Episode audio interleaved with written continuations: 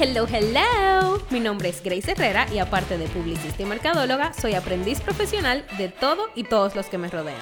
Con Do It With Grace a ponerle un poquito más de intención en Spanglish a tus días con temas que a mí me han cambiado la manera de ver la vida. Y quién sabe, tal vez te dé ese empujoncito que necesitas para simplemente hacerlo.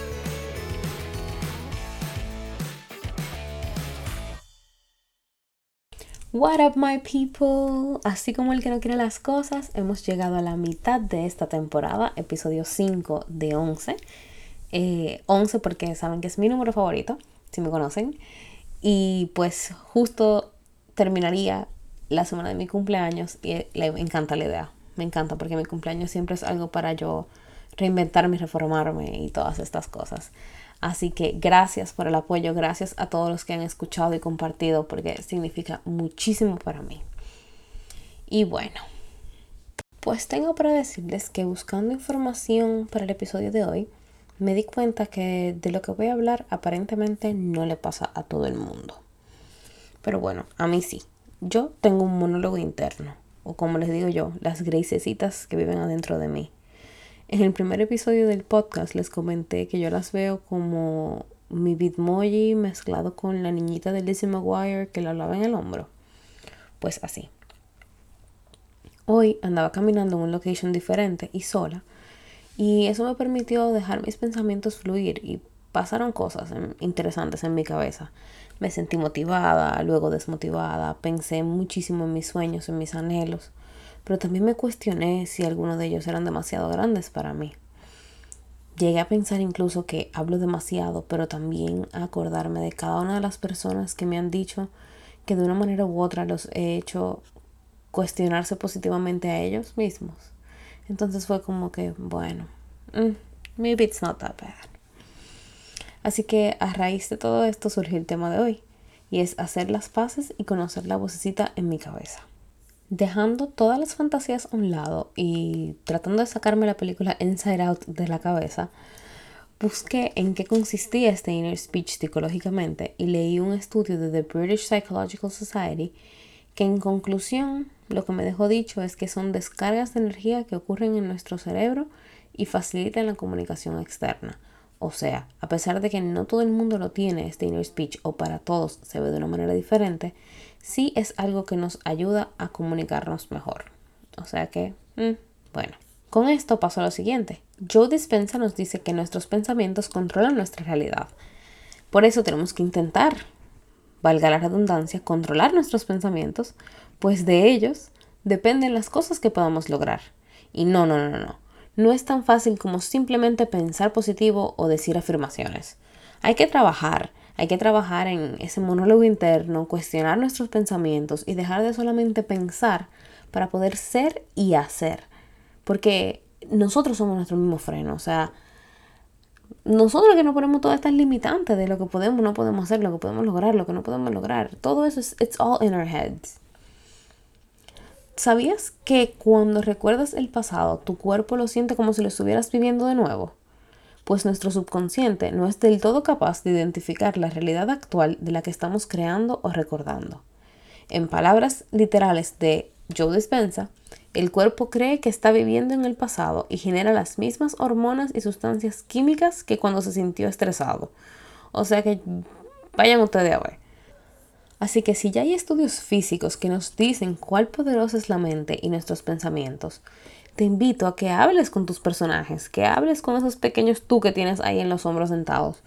Los escuches, los analices, los cuestiones y hagas las paces con ellas. Pues así como pueden ser tu mayor freno, también pueden ser tu mejor cheerleader. Todo esto puede ser tan sencillo como pensar que te ves bien y desde que te mires en el espejo, si ya te lo crees, vas a amar lo que ves y te vas a ver más bueno que todo el mundo, te vas a comer.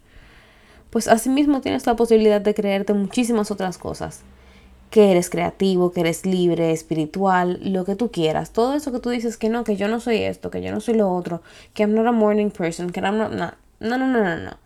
Si tú te lo crees, ya tú lo eres, o sea, ya tú tienes toda la posibilidad de hacerlo. Y para mí un paso crucial para lograr este nivel como de awareness ha sido parar, irónicamente, ha sido frenar, bajar las revoluciones o como tú le quieras decir.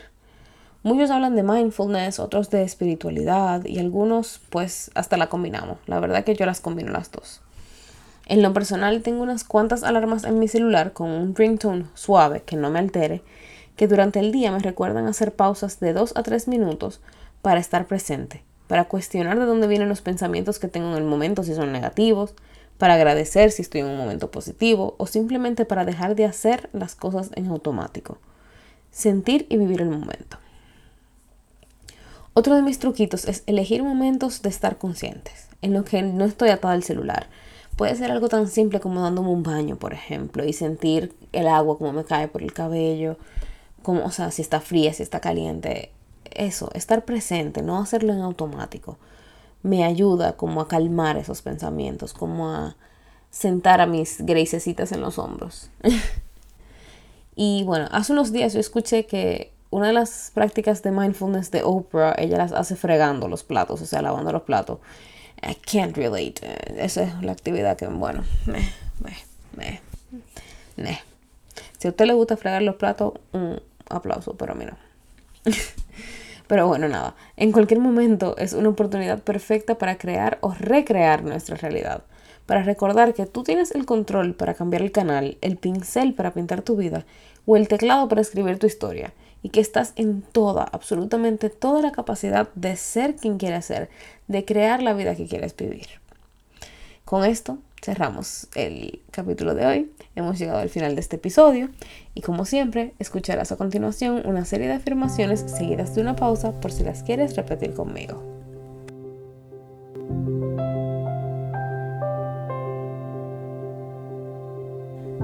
Tengo el poder sobre mis pensamientos.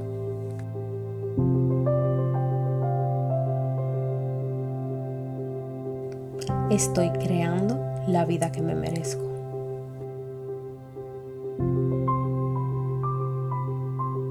Vivo intencionalmente aquí y ahora.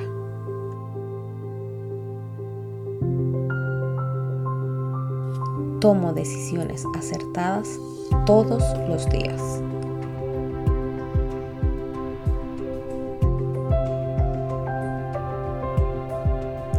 Atraigo a mi vida únicamente personas y oportunidades positivas.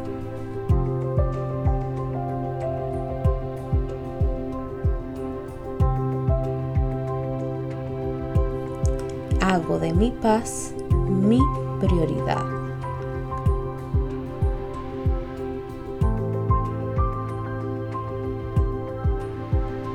Recibo todo el amor y la abundancia están disponibles para mí.